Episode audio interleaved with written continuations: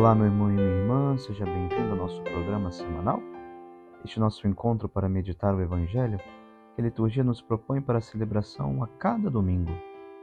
Hoje, a leitura sequencial deste Evangelho segundo São Mateus nos conduz a um novo diálogo de Jesus com Pedro, que é o ponto de partida para uma exortação a todos os cristãos, de todos os tempos, de todos os lugares.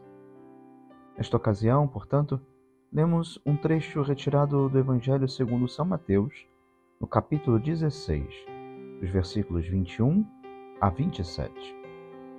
Naquele tempo, Jesus começou a mostrar a seus discípulos que devia ir a Jerusalém e sofrer muito da parte dos anciãos, dos sumos sacerdotes e dos mestres da lei, e que devia ser morto e ressuscitar no terceiro dia.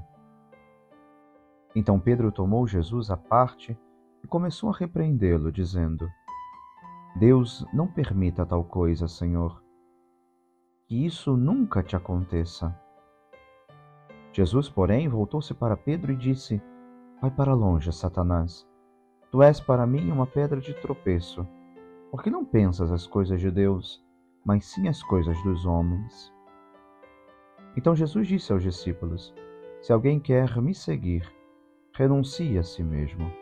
Tome a sua cruz e me siga. Pois quem quiser salvar a sua vida, vai perdê-la. E quem perder a sua vida por causa de mim, vai encontrá-la. De fato, que adianta o homem ganhar o mundo inteiro, mas perder a sua vida? O que poderá alguém dar em troca de sua vida? Porque o Filho do Homem virá na glória do seu Pai, com os seus anjos e então retribuirá a cada um de acordo com a sua conduta. Caríssimos irmãos, a página do Evangelho que hoje a liturgia nos propõe não deixa de nos surpreender naquela sequência que a cada domingo vamos prosseguindo. Da bela página que domingo passado lemos, alegramo-nos com São Pedro diante de um dos maiores elogios que ele recebe de Jesus. Ele, movido pelo amor que era inflamado pela fé, foi capaz de proclamar a sublime missão de Jesus, o Messias aguardado, o Filho do Deus vivo. Hoje, embora estejamos separados por uma semana em nossa meditação, podemos também presumir que o que temos aqui relatado no trecho deste domingo corresponde a um ato seguido do que foi o grande acontecimento da última semana. E o mesmo Pedro do grande elogio é o Pedro da maior das repreensões. Vai para longe, Satanás. E Jesus explica essa atitude. Tu és para mim uma pedra de tropeço, porque não pensas as coisas de Deus, mas sim as coisas dos homens. Oxalá, caríssimos irmãos, tivéssemos a mesma coragem e fortaleza para prontamente empenhar todas as nossas forças em que as ocasiões de tropeços, as tentações, as insídias do demônio fossem apartadas de nossa consideração.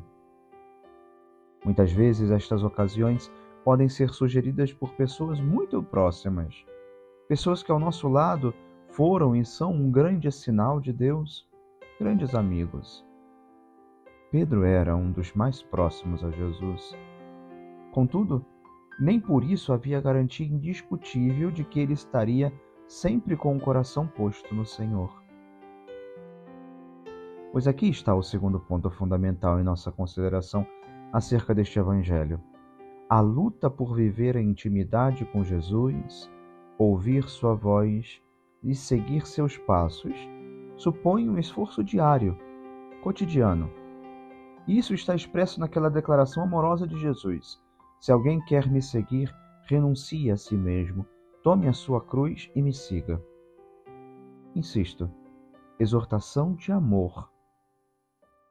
O que melhor para demonstrar o amor do que advertir da realidade que nos aguarda nas encruzilhadas de nossa vida, sem omitir aquilo que precisamos saber para sobreviver?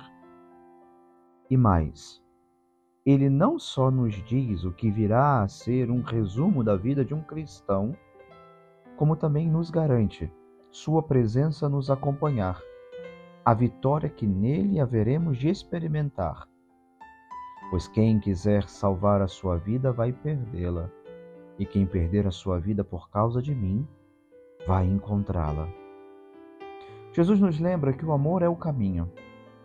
No entanto, muitos desejam seguir um Jesus sem cruz, um Jesus que faça tudo do seu jeito, que não exija nada em troca. Alguns chegam a querer ensinar a Deus como ele deve fazer as coisas. O que Jesus quer dizer é que se nos preocuparmos apenas com nós mesmos, se nos deixarmos guiar por nossos egoísmos, nossas soberbas, acabaremos nos perdendo. Mas se vivermos pelo amor, encontraremos a verdadeira felicidade. Portanto, devemos viver pelo amor, como Jesus viveu. Devemos construir nossas vidas no amor Assim, somente assim, saborearemos a alegria autêntica e nossas vidas serão fecundas. Santo Tomás de Aquino, comentando este versículo, afirma que as palavras de Jesus são uma expressão da lei do amor, que é o fundamento de toda a vida cristã. Para Santo Tomás, o amor é a disposição de entregar-se a outro de modo gratuito e desinteressado. Quando nos amamos a nós mesmos de forma egoísta, estamos nos fechando ao amor de Deus e do próximo. Por outro lado, quando nos entregamos aos outros, estamos nos abrindo ao amor de Deus e assim encontramos a verdadeira vida. Santo Tomás também recorda que a cruz é o sinal do amor de Jesus por nós. Ele, por amor a nós, entregou-se à morte na cruz. Quando nos colocamos no caminho da cruz, quando não nos revoltamos contra aquelas que nos são apresentadas ao longo da vida, mas a tomamos sobre nossos ombros com o coração unido à cruz do Senhor, estamos seguindo o exemplo de Jesus e nos abrindo ao seu amor. Que Deus lhe abençoe e lhe guarde. Em nome do Pai, e do Filho e do Espírito Santo. Amém.